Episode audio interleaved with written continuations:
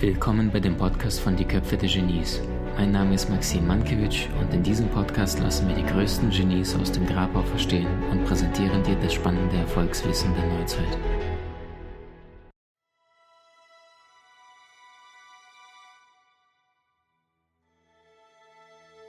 Heute geht es um das Thema Corona, Wahrheit oder doch ein viel zu größeres Thema, was von den Medien aufgebläht wird und künstlich uns Menschen verkauft wird.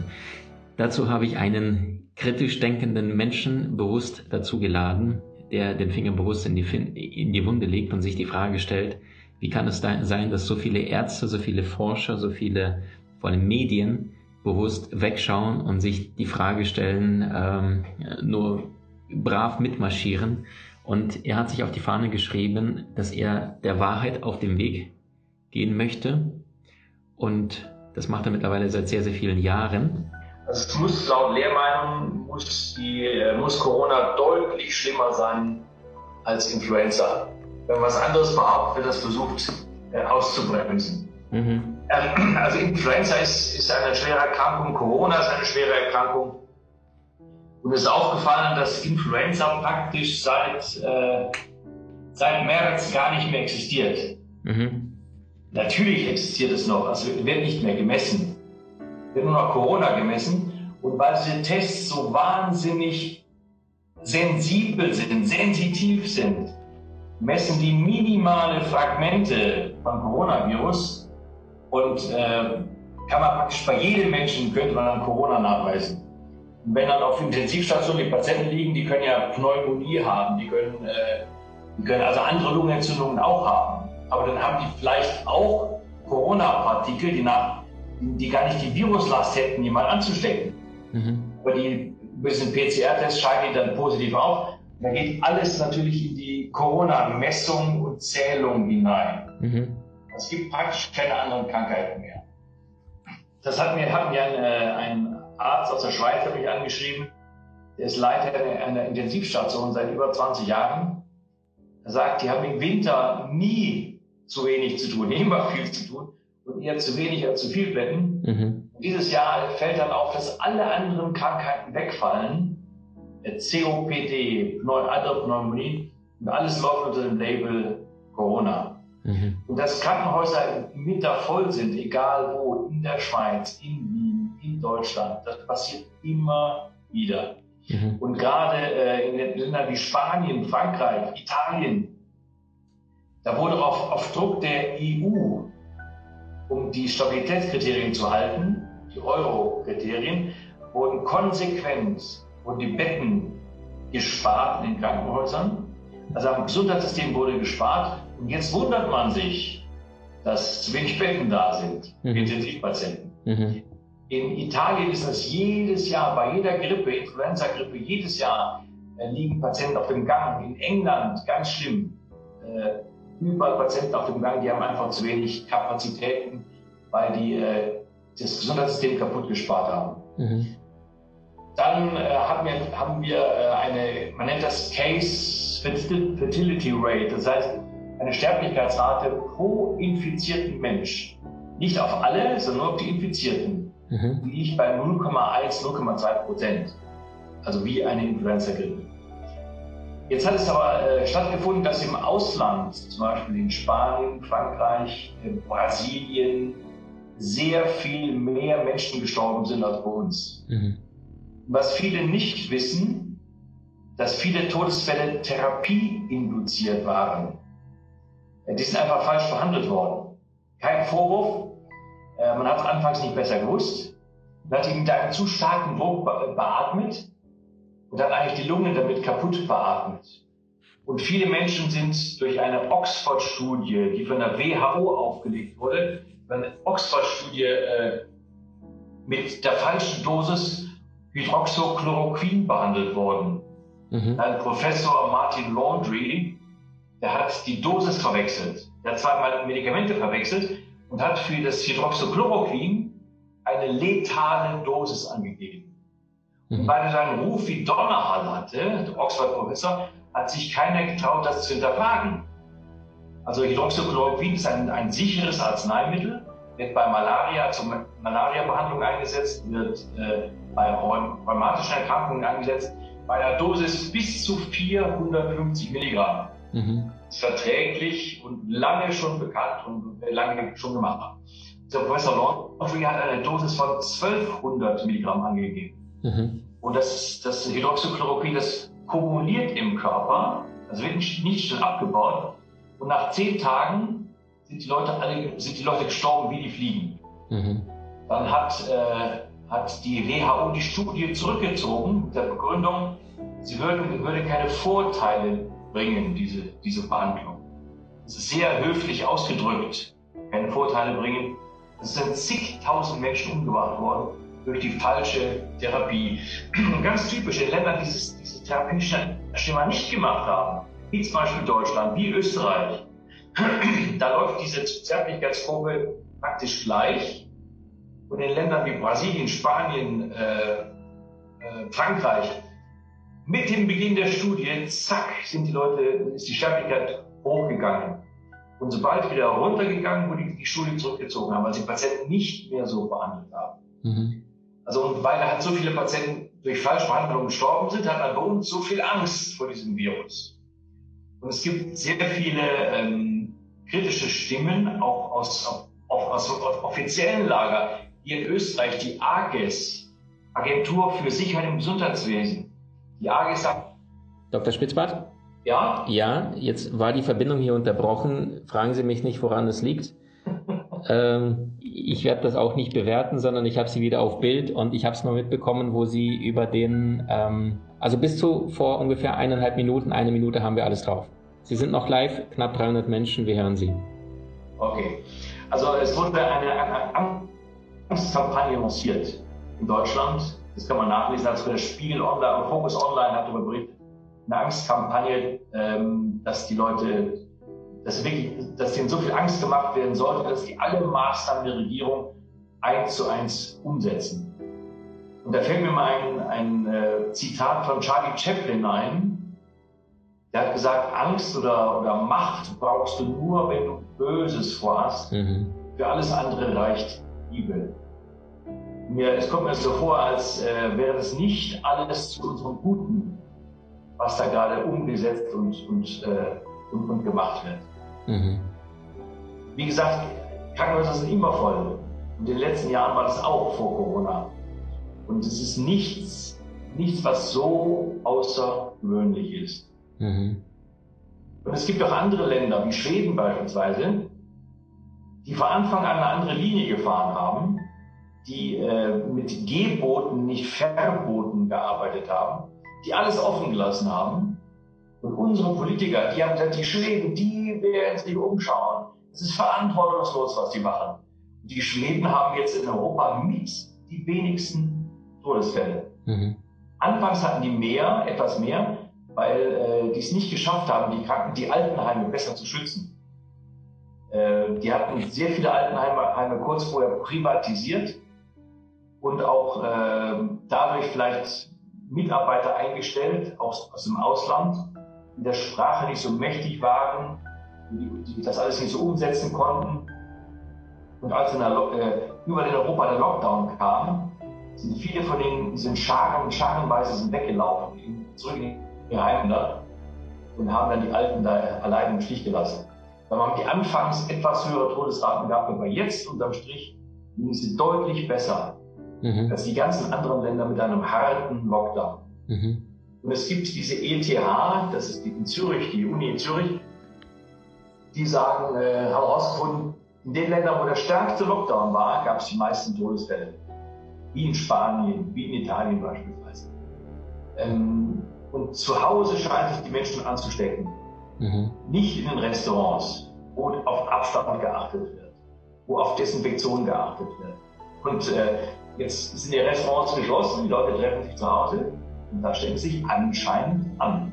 Jetzt dieser Lockdown Light in Bayern wird es im Lockdown schwer, also jetzt starken Lockdown verlängert, weil das alles nichts gebracht hat. Und ich ahne, dieser Lockdown wird so viel auch nicht bringen. Gerade jetzt in Österreich hatten wir auch wieder einen Lockdown und unterm Strich hat sich nicht viel getan. Mhm. Infektionszahlen sind, sind äh, Nicht nur.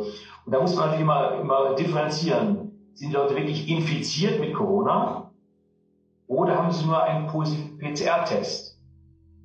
Das ist in meinen Augen ein himmelweiter Unterschied. Mhm. Sogar das deutsche Ärzte Tja, Freunde, ihr seht. Von den neu positiv PCR getesteten. Ja. Das wäre richtig. Weil die, die Mehrzahl von denen nicht ansteckend ist und nicht infiziert ist, das, die nennt man dann heute infiziert ohne Symptome. Das hat man früher gesund genannt. Mhm. Infiziert ohne Symptome. Mhm. Also es werden sehr viele gesunde Patienten stigmatisiert und mit Stempel Corona äh, versehen, die eigentlich kerngesund sind. Mhm. Und die meisten Menschen spüren ja nichts davon. Hier in Ischgl in Österreich, das war ja Ground Zero in Europa, Ischgl, das, das ganze, die ganze, der ganze Ort ist untersucht worden auf Corona. Und äh, 80 Prozent, glaube ich, haben, haben Antikörper.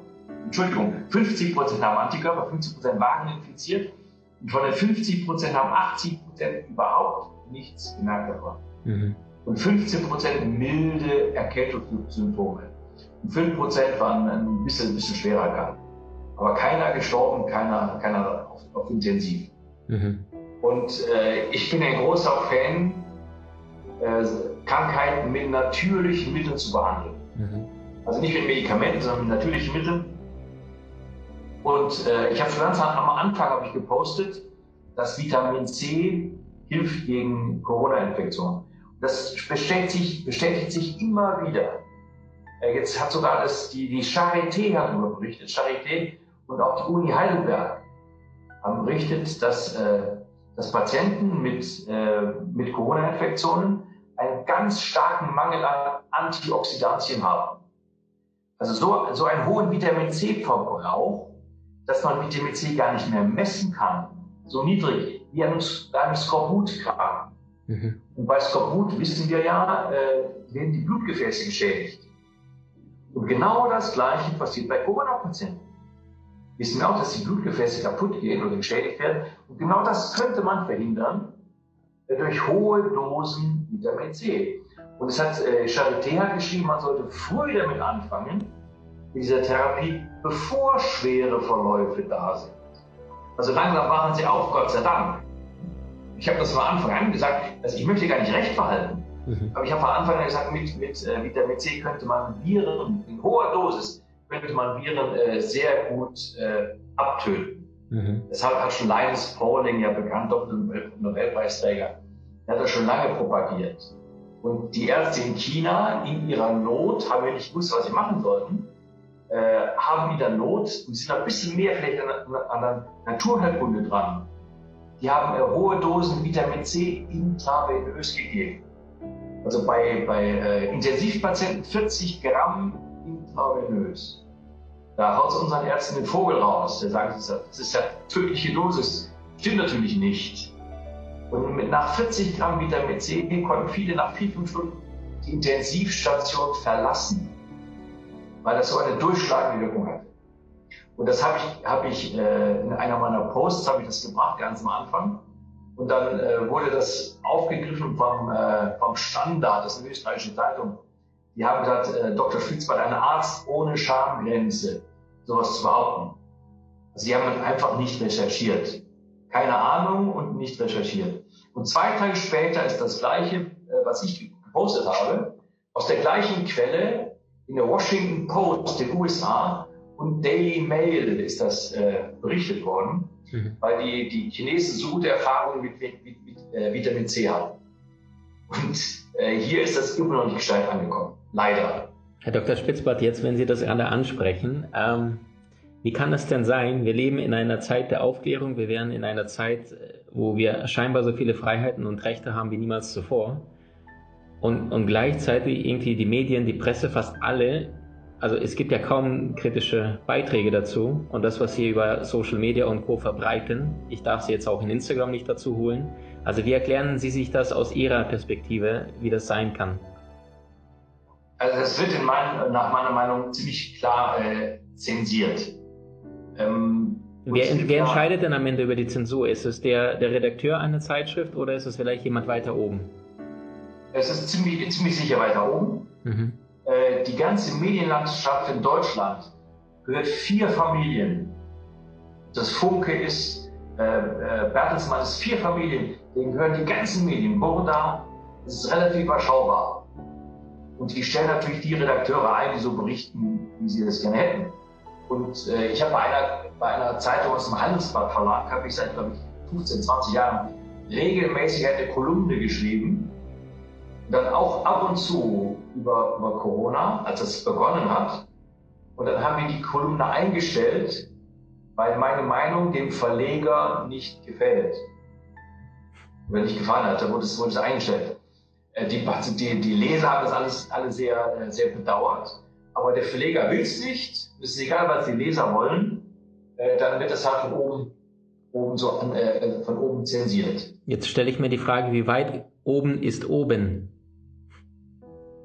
Ja, also man könnte jetzt weit oben noch zur Bilderberger Konferenz. Genau, die wollte ich gerade anspielen. Danke, dass Sie das zum, ansprechen, weil da sind wir alle. Economic Forum, zum genau. Klaus Schwab könnte man gehen. Genau. Und wenn man da ein bisschen reinstochert, man, man, man trifft ja immer auf, auf, auf Verbindungen. Event 201, wenn man sieht, aber das kann man ja googeln, wenn man sich ein bisschen mit beschäftigt, dann sieht man, das ist ja schon lange, lange vorher geplant. Ist ja nichts an Haaren herbeigezogen. Und die haben die viele Übungen, die sie gemacht haben damals, haben sie nicht mal einen anderen Namen ausgedacht. Die haben das schon Corona genannt. Also, und, und selbst die bayerische Staatsregierung hat schon, ich glaube, im, Mai 2019 hat schon, ich glaube, 70 Milliarden vorgesehen, 70 Milliarden Euro als Hilfe für, äh, für Corona. Da hat Corona hat noch keiner am Schirm gehabt. Mhm. Aber die haben das schon gewusst in ihrem Dass 70 Milliarden sowas da äh, bunkern müssen äh, für, für diese Geschichte. Also wenn man dann, man ist natürlich absolut Verschwörungstheoretiker, wenn man sowas natürlich, erzählt. das stimmt. Aber, aber keiner, keiner, kann, keiner kann Bilderberger verneinen und sagen, dass das eine Verschwörungstheorie ist, sondern das sind Events, die immer wieder stattfinden, mit Weltregierung, mit äh, Medien, Mogulen, Vertretern, die wirklich da Einfluss drauf haben. Es darf keine Presse, es darf keine Information nach außen fließen. Das, das können niemand ja als Verschwörungstheorie abtun. Es gibt ja einen Weltgesundheitsminister, den niemand gewählt hat. Bill Gates? Der hat mit viel Geld eingekauft bei der WHO. Bill Gates, ne? Er ist der Hauptsponsor der WHO mhm. äh, und macht, ähm, er macht die Gesundheitspolitik der Welt. Er spendet, äh, aber nur Spenden für also nicht WHO, ihr habt die Erfahrung, ihr seid die richtigen Leute am richtigen Platz, ich gebe euch jetzt einige Milliarden und ihr verteilt die so, wie es, äh, richtig wäre, wie ihr glaubt, dass es richtig ist. Hunger auf der Welt bekämpfen äh, Malaria in Afrika bekämpfen, Tuberkulose in Afrika bekämpfen. Aber er macht zweckgebundene Spenden, zweckgebunden, und sein Hobby ist immer Impfen. Und er will halt die ganze Welt impfen. Und äh, für mich war das, ich so, ich trinke keinen Alkohol, aber ich hätte fast einen Schnaps gebraucht, als ich äh, die Frau van, der Leyen gesehen habe. Die hat vor einigen Monaten, haben die ja so einen, einen Event gehabt, die haben das Geld eingesammelt bei allen EU-Ländern äh, und auch, glaube Mittlerer Osten und so, haben die 7,4 Milliarden Euro eingesammelt. Das kann man ja nachvollziehen, also kann man, kann man überall in, in uh, YouTube oder sehen. Und dann äh, sagt die, die äh, van der Leyen, wie ein stolzes Schulmädchen, reicht sie die 7,4 Milliarden hoch zu Bill Gates und sagt, Bill, Thank you for leadership. Ich habe gerade ich spinne, als ich das gehört habe. Also unsere gewählten Politiker delegieren das, was sie machen sollten, an einen Führer, Leadership. Und, und unser Herr Spahn hat sich auch getroffen mit Bill Gates. Wir können so viel lernen von ihm, hat er gesagt. Also, und der Bill Gates betreibt einfach, das nennt man Deep Lobbying. Deep Lobbying. Er hat jahrelang vorher schon Geld verteilt mit vollen Händen, ohne eine direkte Gegenleistung zu erwarten. Das nennt man Deep Lobbying. Mhm. Ähm, zum Beispiel hat er dem Spiegel, kann man nachlesen, dem Spiegel vor, früher mal ein investigatives Organ in Deutschland. Dem Spiegel äh, hat er 2,5 Millionen gegeben. Und äh, seitdem haben die, machen die Hofberichterstattung. und äh, natürlich Korrektiv, Faktencheck und alles, alles was da so gibt, äh, die, die äh, werden alle gesponsert vom, vom, vom Weltgesundheitsminister. Wenn man irgendwas gegen ihn sagt, kommt sofort die Keule unwahr. Ein Beispiel, äh, er hatte in, in den deutschen Tagesthemen hat er 15 Minuten Redezeit gehabt zur festen Sendezeit. Und er hat gesagt, er erwartet 700.000 Side-Effects von der Impfung. Side-Effects habe ich jetzt äh, übersetzt in meinem Post mit äh, Impfschäden. Mhm. Und er hat gesagt, äh, kann, kann, jeder nach, nachlesen und nachschauen, hat gesagt, wir können erst dann starten mit der Impfung, wenn die Regierungen sagen, ja, wir übernehmen die Folgeschäden der Impfung. Wird die, die, die Unternehmen nehmen, haben den Nettogewinn und die Allgemeinheit kommt für den Schaden auf, für diese schnelle, schnell produzierte Impfung. Und dann erst sagen, können wir sagen, wir, äh, wir, dann können wir Impfen starten, weil wir erwarten ja so circa 700.000 Side-Effects. Und ich habe gesagt, das sind 700.000 Impfschäden. Und da kam gleich vom Korrektiv, äh, hat er so nie gesagt. Mhm. Ich dachte schon, hat er so doch, doch so gesagt. Aber äh, dann, dann wird man, äh, kommt über Korrektiv, Korrektiv kommt dann äh, die Gegenmeldung. Mhm. Und ich habe ich hab sie jetzt auch verklagt, Korrektiv. Bin gespannt, was rauskommt, weil die neulich wieder einen Post von mir äh, gelöscht haben. Die haben die gar nicht richtig gelesen, glaube ich. Aber gehen mal so eine Meldung raus und alle Leute, die geteilt haben, meinen Post. Ich habe ja sehr viel Traffic auf meinen, auf meinen Seiten. Und, und äh, dann bekommen die Leute die Meldung, sie hätten eine falsche, äh, falsche Meldung weitergeleitet. Das verunsichert die natürlich. Dann mache ich in Zukunft, äh, werden meine Posts nicht mehr weitergeleitet. Mhm. Mhm. Also da, ähm, da muss man ein bisschen gegen, gegen anstinken, dass man sich nicht alles gefallen lässt. Mhm. Sagen Sie, wenn wir jetzt ähm, uns jetzt mal, wenn, wenn wir das Ganze als Strategie betrachten und sagen, so, man muss den Menschen nur lange genug wiederholen, bis sich das im Unterbewusstsein irgendwann absetzt, äh, dann werden schon ganz viele daran glauben, dann stecken die sich an, Fußballstadien sind leer, Champions League läuft trotzdem weiter, also die Menschen sehen ja, was sie tagtäglich glauben, was sie tagtäglich sehen. Ähm, wenn wir jetzt mal so ein bisschen ohne zu sehr in die Verschwörungsecke reinzugehen, allerdings mal so ein, zwei Jahre weiterdenken, wenn wir jetzt einen zum Schlafen bringen, in, in Koma legen, ja, jetzt März 2020, der wacht 2023 im März auf in drei Jahren, was erlebt er für eine Welt, was glauben Sie? Ich glaube, die Welt wird deutlich anders sein. Also die Menschen werden verändert. Die werden sich verändert haben, ganz sicher. Unser Gehirn arbeitet wie eine Suchmaschine. Je öfter ein Begriff erwähnt wird, desto weiter höher kommt ins Ranking, die Bedeutung steigt.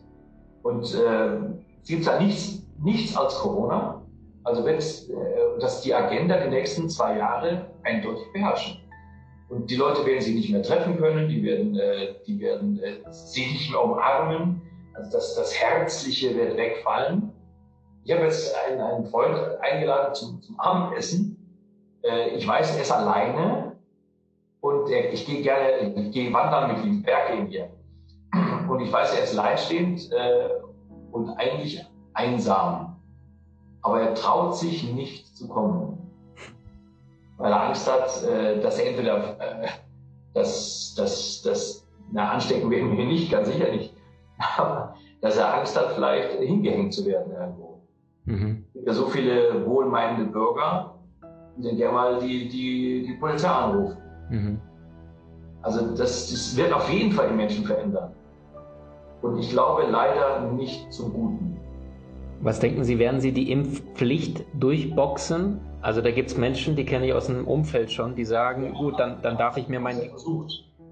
Also Herr Spahn hat es mal angesprochen und er hat so viel Gegenwind bekommen, dass er sofort wieder abgelassen hat. Ähm, natürlich ist dann die, die zweite Variante, dann wird die Impfpflicht entweder delegiert über Brüssel, über die EU, dann, dann können ihre Hände hier in Unschuld waschen, sagen, ja, sind von, von Brüssel aus gemacht. Äh, soll ja zum Beispiel jetzt auch Vitamine verboten werden, dass die Frau Kühnast die, und die Frau Klöckner, Julia Klöckner, die sind ganz stark daher, dass die gefährlichen Vitamine verboten werden und die gehen über Brüssel. dass es gleich für alle gilt. Genauso könnte man es auf die Impfung auch vorstellen. Und äh, was natürlich auf jeden Fall passieren wird, ist die Impfung durch die Hintertür.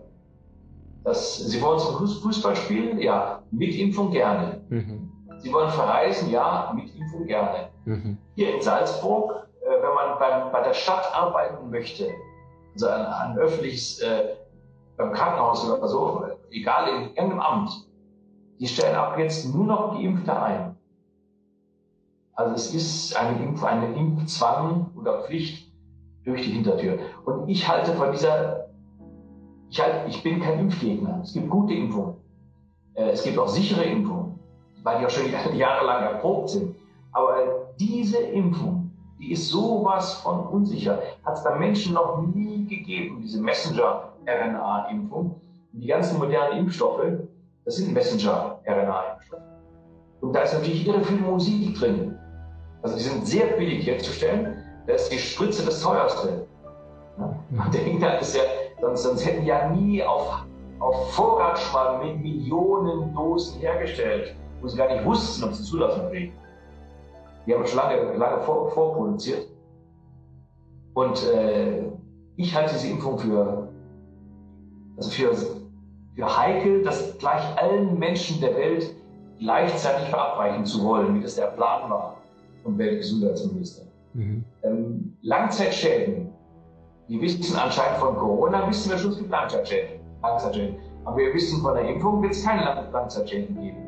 Woher wissen Sie das? Mhm. Nach dieser, man nennt das der teleskopierten Zulassung.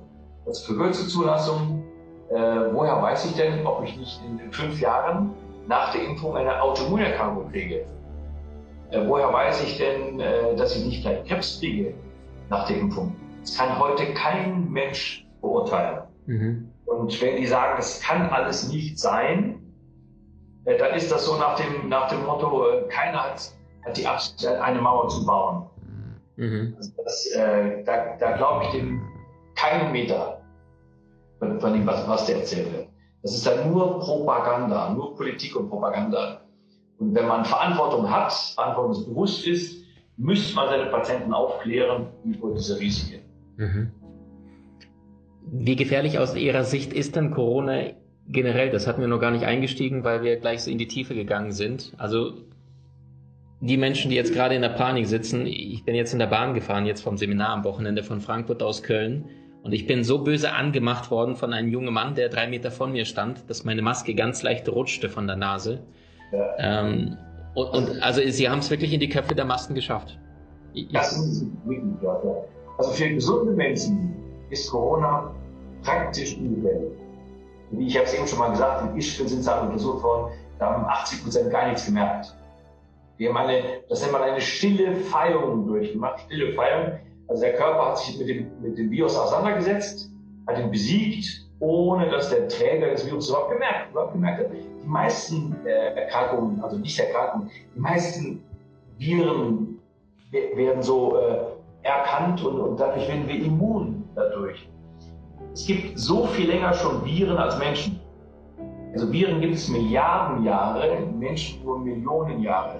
Mhm. Also die Menschen sind in die Welt der Viren eingewandert und die haben sich sehr gut eigentlich immer äh, verstanden.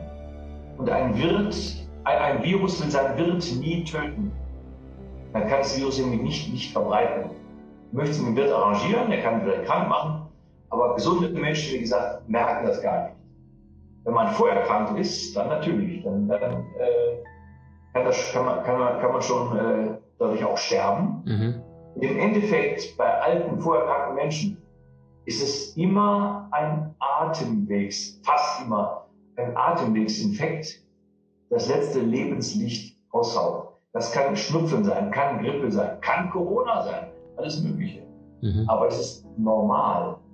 Mhm. Und die, die, die, das Durchschnittsalter der Corona-Toten liegt ja äh, im normalen Durchschnittsalter. Also um die 80, 81, 82.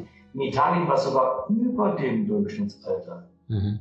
Und komischerweise in Italien sind ja nur äh, Bergamo so viele Menschen gestorben. Mhm. Und weiter, weiter südlich war praktisch nichts los. Mhm. Und gerade in Bergamo, da gab es davor eine Meningokokkeninfektion.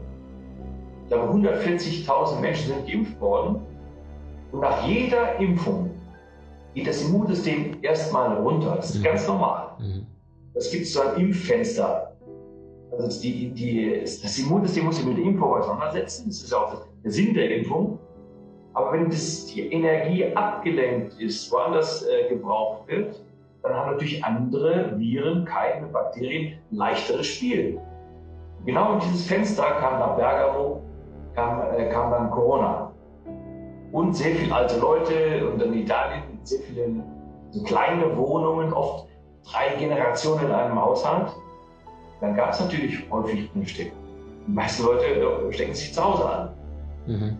Also, aber für gesunde Menschen ist Corona fast immer ein, ein durchlaufender Posten. Man merkt es gar nicht. Mhm. Wenn man aber übergewichtig ist, das scheint ein großer Risikofaktor zu sein, weil mit dem Übergewicht hat man nämlich auch meistens erhöhten Blutzucker und erhöhten Blutdruck. Das geht Hand in Hand. Mhm. Und gerade wenn solche, solche Vorerkrankungen da sind, äh, dann hat man natürlich, äh, hat Corona auch ein leichteres Spiel. Und gerade in den USA, ich war im November letzten Jahres, war ich in den USA, äh, es gibt ja so viele dicke Menschen in den USA. Mhm. Auch Hawaii und so, das sind die, die, die dicksten Menschen der Welt. Mhm. Äh, die Leute, die sich immer von Fischfangen und so was, also von Fischen ernährt haben, kommen plötzlich mit komplexen Kohlenhydraten zusammen. Mhm. Dann gehen die auf wie ein Hefeklotz. Mhm. Dann hat Corona äh, leicht, leicht gespielt. Mhm. Und äh, es gibt einen Professor Püschel in Hamburg, der die ganzen Corona-Toten obduziert hat, eigentlich, eigentlich gegen Anweisungen vom, vom White Coat Institut. Und der hat gesagt, er hat keinen gefunden, der ausschließlich an Corona gestorben ist. Meistens äh, sehr viele, also schwere Vorerkrankungen. Da kommt halt ein Keim, der das Lebenslicht aushaucht. Mhm. Herr Dr. Spitzbart, was, wie sehen Sie die, die, die Grippeimpfung? Ja. also es gibt ja einige Menschen, die sagen, das verändert sogar die DNA und, und bloß Finger weg. Also das weiß ich nicht. Also Grippeimpfung, die Nerv verändert das glaube ich nicht. Äh, bei der RNA-Impfung, Corona ist es nicht ausgeschlossen. Mhm, okay. ähm, also die offiziellen Stellen sagen, es geht nicht. Es gibt aber einen Begriff, das nennt man äh, reverse Transkription, dass diese RNA doch in die DNA eingebaut werden kann, wenn zum Beispiel ein neues Virus dazukommt. Dann, dann kann es doch sein, dass das Erbgut verändert wird. Also da, aber sind, es ist einfach zu jung, diese Impfung, um das bei Menschen voraussagen zu können.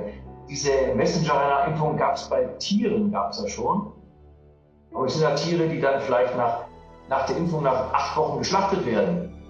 Da gibt es keine Langzeit, Langzeitstellen oder Langzeitstudien, wo uns das beurteilen könnte. Mhm. Jetzt äh, kommen ein paar Fragen von der Community. Die nächste Frage ist, was wollen die, die da oben mit dem Lockdown bewirken, nach Ihrer Meinung? Also hier kann ich wirklich nur spekulieren. Ähm, ich, ich kenne ja auch sehr viel Einfluss, einflussreiche Leute. Ja. Und natürlich diskutiere ich mit denen. Ähm, es könnte sein, dass, ähm, dass versucht wird, einen Schuldeschnitt zu machen. Also jetzt wird da Geld gedruckt, als ob es nichts kosten würde. Mhm. Es ist ja nichts hinterlegt, es ist nur Papier. Genau. Und es könnte sein, also nur konjunktiv, es könnte sein, äh, dass wir jetzt so viel Schulden aufnehmen, dass, dass selbst unsere Ur-Urenkel das nicht zurückzahlen können, dass irgendwann still gemacht wird. Das heißt dann auch für uns, wenn wir Plus auf der Bank haben, ist das weg. Und wenn wir Schulden haben, ist das auch ziemlich weg. Also das, könnt, das könnte, ich weiß es nicht. Äh, es sagen eigentlich einige Leute, die in der Wirtschaft bewandert sind, die sagen, das könnte mit die Ursache sein. Dann sagt der Klaus Schwab, sagt er von, von, von Davos, vom Weltwirtschaftsforum, der sagt äh, in einigen Jahren werden Leute nichts mehr besitzen und sie werden glücklich sein. Also das muss man uns nur lange noch einreden. Vielleicht glauben wir es ja dann. Haben Sie denn äh, Vorkehrungen schon getroffen, dass Sie gesagt haben, ich habe einiges an Bar abgehoben oder sagen Sie, dann könnte auch das Bargeld dann keinen Wert mehr haben? Das Bargeld wird sicher keinen Wert mehr haben. Mhm. Also da nur noch äh, Werte, Werte schaffen. Geld, es ist weg. Egal wo das ist, auf der Bank oder unter dem Kopfkissen, es ist einfach nichts mehr wert. Ähm, ich kenne Leute, die sehr viel Gold und Silber kaufen.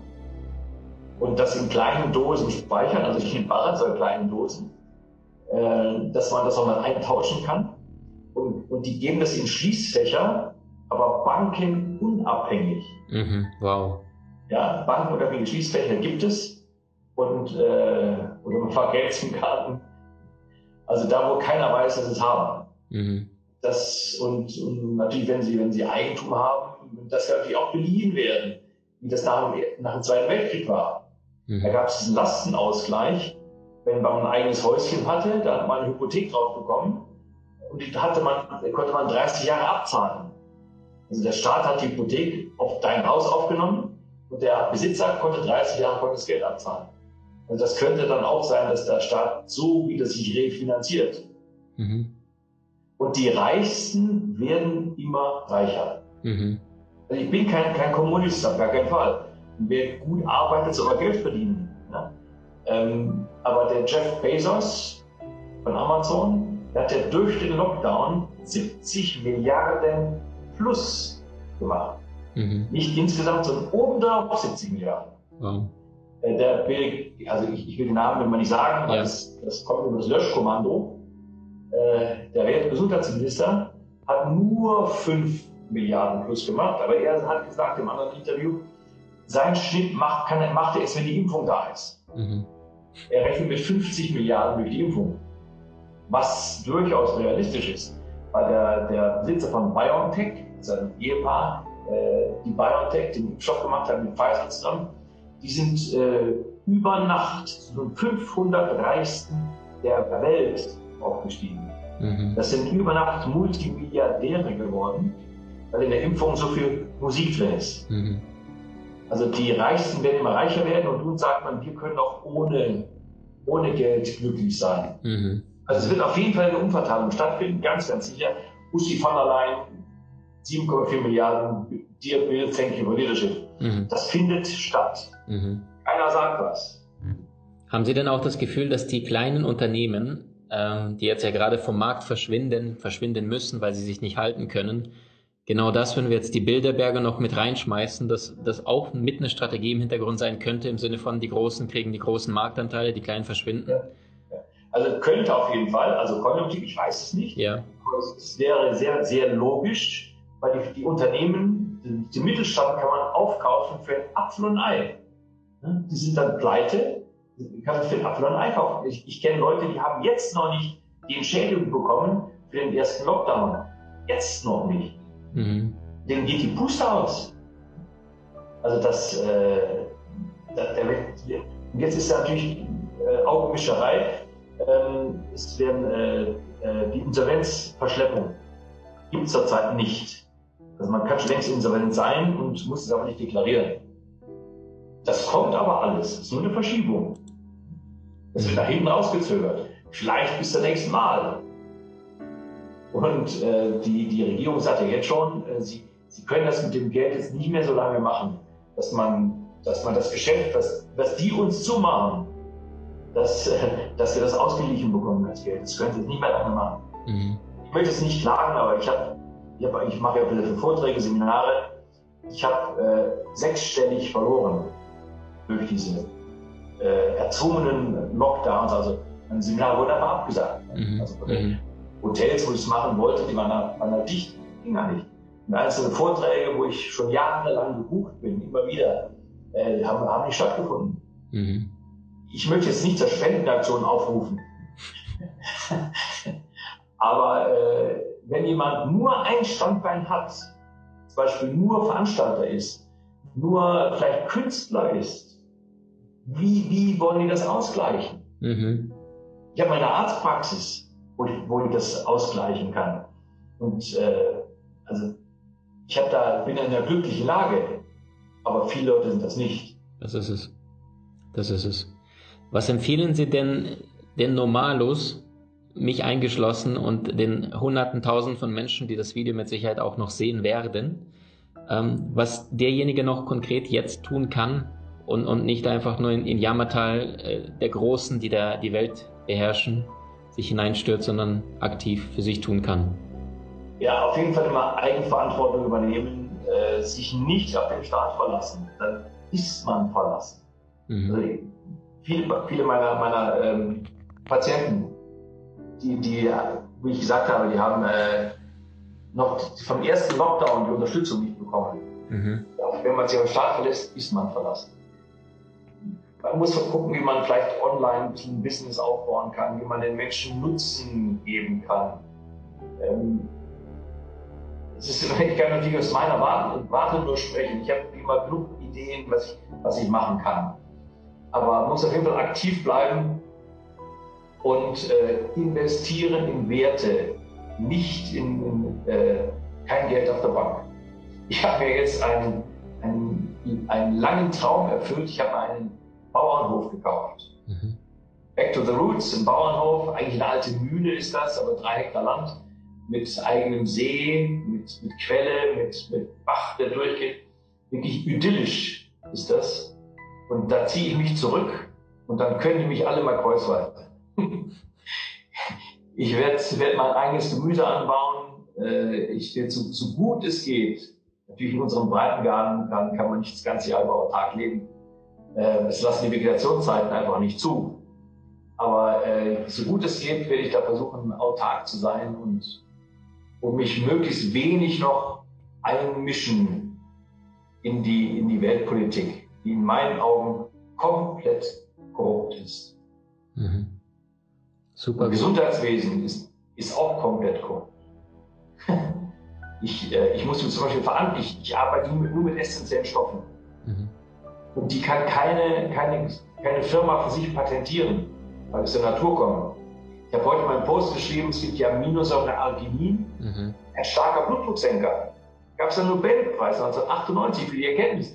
Bis heute nicht umgesetzt. Mhm. Weil keine Pharmafirma einen R drauf machen kann. Arginin senkt den Blutdruck. Mhm. mhm. Also, äh, und ich musste mir jetzt auch verantworten vor, vor Gremien, äh, Berufsgremien, dass zum Beispiel Depressionen mit Tryptophan behandelt wird. Mhm. Tryptophan ist auch ein natürlicher Stoff. Mhm. Das ist die limitierende Aminosäure zur Bildung von Serotonin, das Hauptstimmungshormon. Wenn ich wenig Tryptophan habe, kann ich nicht viel Serotonin produzieren. Mhm. Und weil ich so behandle und mit Erfolg behandle, das wird aber nicht gerne gesehen. Mhm. Wenn ich Psychopharmaka aufschreibe, so sogenannte Serotonin-Wiederaufnahmehämmer, bin ich Freund der Medizin. Mhm. Das ist dann seriöse Medizin. Mhm. Wenn ich mit natürlichen Stoffen arbeite, das ist dann unseriös. Mhm. Ich habe mal von Ihnen äh, vor ein paar Jahren äh, den Satz gelernt, je mehr Apotheken, korrigieren Sie mich bitte, wenn es falsch ist, in einer Gegend sind, desto früher starben dort die Menschen. Das sind nicht nur Apotheken, sondern auch die Ärzte. Je höher die Arztdichte, desto geringer die Lebenserwartung. Mhm. Ähm, nach jedem Arztbesuch gehen Sie raus mit einem Medikament mehr. Mhm.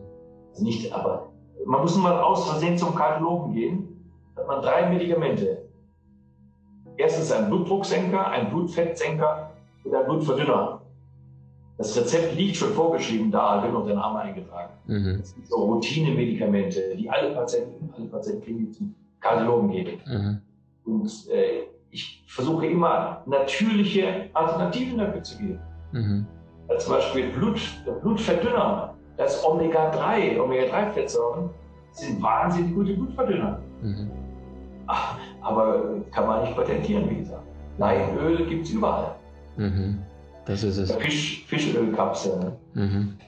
Ähm, jetzt kam die Frage, wo steckt Tryptophan drin? Nach meinem Wissen im Käse, aber Cashewkerne für die Veganer hier drin. Was fällt ja, Ihnen noch ein? Cashew, Cashewkerne sind ist viel drin. Natürlich äh, Fischgeflügel, Fleisch, Eier. Äh, das sind immer die das ist immer mehr Eiweiß drin. Der Körper kann nicht unterscheiden, kommt die Aminosäure aus dem Fleisch, tierisches Eiweiß oder pflanzliches Eiweiß. Das kann der Körper nicht unterscheiden. Das wie ein Lego-Baustein. Der kommt aus Dänemark, der kommt aus Deutschland. Kann man von außen nicht sehen. Mhm. Aber äh, wenn ich das tierische Eiweiß nehme, habe ich etwas mehr drin im Tryptophan. Mhm. Das kann ich natürlich durch Geschickte, wenn ich viel weiß, kann ich viel ausgleichen. Mhm. Aber du musst da schon ein bisschen tiefer reingehen in die Materie. Das stimmt. Und vielleicht auch mal messen. Mhm. Sie, Sie empfehlen ja, ja. Von Ihnen habe ich auch gelernt, der große, genau, das große Blutbild ist, ist ja gar nichts. Habe jetzt auch meins messen lassen. Am liebsten würde ich es einmal zusenden per Mail, dass Sie mal draufschauen und sagen, äh, Maxim, äh, schau mal da und da und da. Also ich, ich bin in Ihrem. Mal her, ich Danke, vielen Dank. Was würden Sie denn sagen äh, von Nahrungsergänzungsmitteln? Also ich habe wahrscheinlich äh, 10, 12 zu Hause verschiedene. Davon sind 5, 6 die Basics. Auch einige, die Sie genannt haben. Was sagen Sie denn? Gerade jetzt in Wintermonaten, wenn jetzt Vitamin D3 wiederkommt, ab ne, die Sonne, ab Mai, Juni, Juli, dann wird wieder auch Corona wieder rückläufig. Aber was empfehlen Sie dann an Nahrungsergänzung zusätzlich? Also ganz wichtig, äh, wie Sie sagen, Vitamin D im Winter ganz wichtig. Wenn man jetzt nicht, man kann eh nicht wegfliegen. Ich bin sonst im, Winter immer äh, ein, zwei Monate in, in warmen Ländern. Mhm. Da kann man Vitamin D über die Haut produzieren. Das ist eigentlich ein Hormon, das Sonnenhormon Vitamin D. Aber wenn man den Winter über hier ist, hat man ganz sicher einen Mangel. Also empfehle ich jedem mindestens 3000 Einheiten am Tag, wenn nicht sogar 5000 Einheiten zu nehmen. Ich habe mal gelernt, 10 äh, oder pro 10 Kilo ein Tropfen. Was halten Sie davon? Da weiß ich nicht, was im Tropfen drin ist. D3 Tropfen plus K2, ja, also ja. Ja, weiß, wie viele Einheiten drin sind. Verstehe. 1000 Einheiten pro Tropfen, Entschuldigung, ja, mein Fehler. 1000. Ja, das 1000 hört sich immer viel an, zusammen mit K2. Genau. Damit das Kalzium, was besser resorbiert wird, aber gleich in den Knochen eingelagert wird und nicht im Blutgefäß, nicht in Nieren beispielsweise. Mhm. Also Kombination, ich gebe meinen Patienten mal Sanaponte, heißt die Firma Sanaponte, D3 plus K2. Da habe ich leicht richtige Super. Kombination. Super. Also Vitamin D ist wichtig, Vitamin C ist wichtig. Da gebe ich auch Vitamin C immer in Kombination mit Vitamin E zusammen. Mhm. Da sind zwei Antioxidantien, die sich gegenseitig befruchten potenziert die Einzelwirkung. Dann achte ich bei meinen Patienten immer auf einen hohen Eiweißspiegel im Blut. Eiweiß ist, äh, wird praktisch nicht angeschaut von der, von der normalen Medizin. Wenn es mal aus Versehen gemessen wurde und deutlich im Keller ist, frage ich immer die Patienten, was hat der Arzt da gesagt? Oh, das ist nicht so schlimm. Mhm. Meines auch Eiweiß der wichtigste Wert. Das Wort Protein kommt vom griechischen Wort Proteo, das heißt übersetzt, ich gehe voran. Mhm. Und wenn man im Leben vorangehen möchte, sollte man einen hohen Eiweißwert haben. Wenn man, wenn man sagt, bei mir ist nicht so wichtig, dann reicht natürlich auch ein tiefer Eiweißwert. Mhm. Aber Muskelmasse, Knochenmasse, Immunsystem, Hormone, besteht alles aus Eiweiß. Mhm. Jetzt gleich die Frage an. habe, ja. kann ich das nicht aufbauen. Einverstanden. Was raten Sie denn den veganen Vegetariern, also klar, Käse und Linsen. Gibt es da Alternativen aus Ihrer Sicht? Ja, Bohnen, Bohnen, Linsen, Tofu, solche Sachen. Mhm, gut. Ähm, und dann immer bitte mal messen. Messen, gucken, wo bin ich. Und wenn der Arzt sagt, bei Ihnen ist alles normal, der nächste bitte. Mhm. Das sagt nichts aus. Was okay. ist alles, was ist normal? Wenn er drei Werte misst, also großes Blutbild ist ganz klein, großes Blutbild alles normal, dann wisst ihr gar nicht, was er alles nicht gemessen hat. Und wer sagt, was normal ist? Mhm. Beim Eiweißfett, wenn das der Normbereich ist, möchte ich meine Patienten hochnormal haben. Mhm. Die meisten sind tief normal. Mhm. Gerade Frauen, die Kinder bekommen haben, die gestillt haben, die vielleicht stärkere Menstruationsblutung haben, die haben ganz, ganz häufig tiefe, traurig tiefe Eiweißwerte. Mhm. Das spiegelt sich im Leben wieder in mangelnder Belastbarkeit, mangelnder Resilienz. Und äh, dann sage ich, pass auf, also sieh zu, dass du den Eiweißwert hochbekommst. Und das ist gar nicht so einfach. Du musst wirklich Wochen, Monate lang klotzen, bis man das Eiweiß in den oberen Bereich hineinkriegt.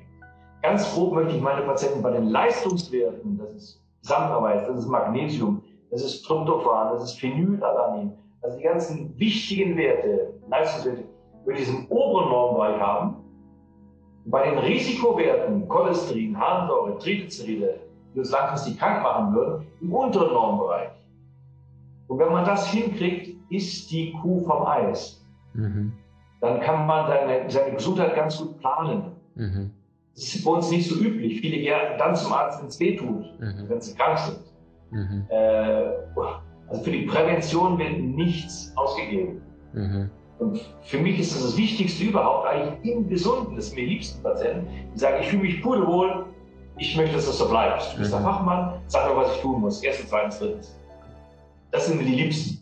Mhm. Dann gucke ich halt und messe bei den, bei den, ich habe viele Leistungssportler, da kann ich manchmal nur 2, 3 Prozent verbessern. Das sind aber die entscheidenden 2, 3 Prozent. Mhm. Mhm. Weil die anderen sind auch gut. Und wenn man sich damit noch nicht so viel beschäftigt hat, dann kann ich manchmal noch 30 Prozent rausholen. Mhm. Man muss wissen, wenn von diesen 47 essentiellen Substanzen nur ein Stoff bei 70 Prozent ist, ist das ganze System auf 70 Prozent. Mhm. Justus von Liebig Minimumgesetz. Mhm. Mhm. Wenn man auf 70 Prozent fährt, ist er nicht ganz krank. Man weiß auch vielleicht nicht, wie 100 Prozent ist. Man denkt, man denkt man sich, 70 Prozent ist normal. Aber dann wird man ein, ein, ein sehr wunderbares Erwachen haben, mhm. wenn man das ausgleicht und auf 100 Prozent kommt. Das ist eigentlich mein Hobby oder meine, meine Behandlung, die natürlichen Stoffe zu optimieren. Das ist eigentlich nichts anderes als Hilfe zur Selbsthilfe, Hilfe zur Selbstheilung. Also nicht der Arzt heilt, die Natur heilt. Und wir unterstützen eigentlich nur die Kräfte der Natur, halt der Natur den Steigbügel. Mhm. Das geht halt nicht, wenn man irgendwo auf Reserve läuft, bei essentiellen, lebensnotwendigen Stoffen. Mhm. Das ist eigentlich so einfach, diese Medizin, begeistert mich jeden Tag aufs Neue. Und mittlerweile kann ich ja schon ahnen, was fehlen wird, wenn die Leute mir erzählen, wo es, wo es brennt. Mhm. Dann weiß ich schon, was, in vielen, vielen Fällen weiß ich schon, was, was die, wo, wo die einen Mangel haben werden. Mhm. Ich messe es dann auch nach, um es auch wirklich zu verifizieren. Und dann kann man die sehr schnell optimieren, diese mhm. Menschen. Stoffwechsel im Hirn, Stoffwechsel im Körper. Mhm. Herr Dr. Spitzbart, Weihnachtszeit steht an. Viele Menschen äh, werden jetzt äh, mehr Süßes und auch mehr Fettiges essen. Ähm, Ihre Empfehlung, Stichwort Cholesterin. Wie schnell geht er hoch? Also ich war selbst jetzt beim Arzt, alle Werte super. Und ich habe gemerkt, meine einzige Sünde, Mayonnaise, die darf ich noch liebevoller behandeln. Ja, und, und da gab es eine ganze Woche lang, glaube ich, haben wir Käse immer wieder mal dazu gegessen, was, was sonst nie kaufen. Und dann war der aus meiner Sicht zu hoch. Jetzt sagen Sie bewusst, verglichen zu Kranken bist du gesund, weil die Werte natürlich nur von Kranken gemessen werden. Äh, so, was empfehlen Sie, wie, wie, schnell geht der Cholesterinspiegel hoch? Wie lange bleibt er oben und wie kriegen Sie den runter? Erstens mal nicht über, überbewerten als alleinigen Wert. Äh, man muss wissen, Risikofaktoren addieren sich nicht, die potenzieren sich. Mhm. 1 plus 1 ist 3, plus 1 ist 7. Und äh, wenn es nur Cholesterin ist, würde ich, das, würde ich nie mit einem Blutfettsenker oder sowas arbeiten. Ähm, da muss man mal gucken, äh, Triglyceride sind Neutralfette, die Nahrungsmengenfette und Cholesterin. Wenn beides hoch ist, dann kann ich dem Patienten sagen, iss mal weniger Fette, dann wird beides runtergehen. Aber es gibt viele Menschen, die haben niedrige Triglyceride, heißt fettarme Ernährung, aber trotzdem muss Cholesterin. Durch eine hohe Eigenproduktion. Mhm. Das ist jeder Mensch anders. Und wenn ich dem sage, lass die Fette beim Essen weg, dem tue ich Unrecht, der kann die gar nicht weglassen. Dann macht die selber diese Fette. Mhm. Ja. Verstehe. Also dann äh, gibt, es, gibt es Methoden, wie beispielsweise äh, äh, mit, mit sehr viel äh, Ballaststoffen arbeiten. Flohsamen, mhm. Flohsamen, indischer Hanf. Äh, zum Beispiel morgens in Joghurt rein, drei, vier Esslöffel indischen Hanf. Und der quillt im Körper auf das, auf das 20-fache auf bindet Gallensäuren im Magen-Darm-Trakt. Und normalerweise werden am Ende der Verdauung die Gallensäuren resorbiert und zurückgebracht in die Gallenblase. Mhm. Und wenn die festkleben an Ballaststoffen, werden die hinten rausgepfeffert. Dann verliert man die Gallensäuren. Dann muss der Körper neue Gallensäuren machen. Wie macht er das? Nimmt Cholesterin aus dem Blut, verwandelt Cholesterin in Gallensäuren. Kann man über diesen natürlichen Umweg kann man das Cholesterin äh, ganz gut senken. Stark. Flohsamen und indischer Hanfsamen. Das ist das Gleiche. Also okay. indischer Hanfsamen, mit der Fachbegriff Flohsamen. Stark. Sie wollten noch was sagen? Unterstrich heißt es viel Ballaststoffe. Mhm. Man kann auch Weizenkleie oder sowas nehmen. Mhm. Äh, das das wirkt, wirkt ganz ähnlich. Okay, also wenn, wenn Sie jetzt gesunde Fette essen wie Nüsse und, und Sonnenblumenkerne okay. und sowas, kein Problem für Cholesterin. Okay. Blöd ist die Kombination Zucker und Fett zusammen. Also wie Schokolade. Ja. ja. Das ist ungünstigste. Korrekt. Wenn ich jetzt nur meine Weihnachtsgans esse und keinen Nachtisch, keinen süßen Nachtisch, dann wäre es gut. Dann wäre es jetzt einmal nicht so schlimm. Aber die Kombination mit Zucker und Fett, das ist eigentlich der, das, das, das was langfristig krank macht. Mhm. Wenn es nun mal Weihnachten ist, schon drüber. Also man muss ja genießen und äh, nicht nur über Ernährung nachdenken. Großartig. ähm, ich bedanke mich vom ganzen Herzen. Wir sind uns das erste Mal begegnet und auch das letzte Mal. Das, das wissen Sie es gar nicht. Äh, ich war damals noch im Team von Gedankentanken und war ganz fasziniert, habe mich zu Ihrem Vortrag erschlichen. Wir waren mit Gedankentanken damals als eine Reise und, und bin Ihnen schon Jahre zuvor gefolgt und freue mich sehr, dass wir uns auf diesem Weg jetzt begegnen konnten, auch wenn Instagram andere Pläne mit Ihnen heute Abend hatte, aber wir haben andere Wege gefunden. Danke für Ihre Expertise, dass Sie da seit Jahren, also ich weiß, Sie sind ein Mann mit Substanz, der auch da herausragende ja, Sportler und ähm, auch Menschen, die Führungspersönlichkeiten sind. Also Bodo Schäfer ist jetzt auch bei Ihnen, äh, weiß ich ganz bewusst. Fährt er zu Ihnen, ich glaube Salzburg, ne? Ja. Weil er weiß, dass Sie einen anderen Weg einschlagen und den auch sehr erfolgreich. Deswegen danke für Ihre seit Jahren herausragende, außergewöhnliche Arbeit. Und vor allem, dass Sie auch den Mut haben, da jetzt nicht den Mainstream zu fahren, sondern zu sagen, ey Freunde, macht die Augen auf und stellt euch die wesentlichen Fragen. Leben Sie denn gefährlich, Herr Spitzbart, und ich dadurch vielleicht jetzt auch? Na, ich glaube, ich glaube nicht, dass ich gefährlich lebe. ich hoffe nicht. Aber Instagram erlaubt uns nicht zusammen live zu gehen, dass wir hier über Zoom gehen müssen. Darum, darum ziehe ich mich wieder zurück jetzt. Natürlich sage ich meine Meinung weiter. Ich lasse mich nicht verbieten. Äh, und ich könnte nicht gegen, gegen meine, gegen meine äh, Überzeugung kann ich nicht arbeiten. Da werde ich mich nicht unterkriegen lassen. Wie mhm. gesagt, morgen habe ich mal ein Gespräch bei, bei Standesvertretern, die, die mit, mit Gutachtern kommen wollen und so.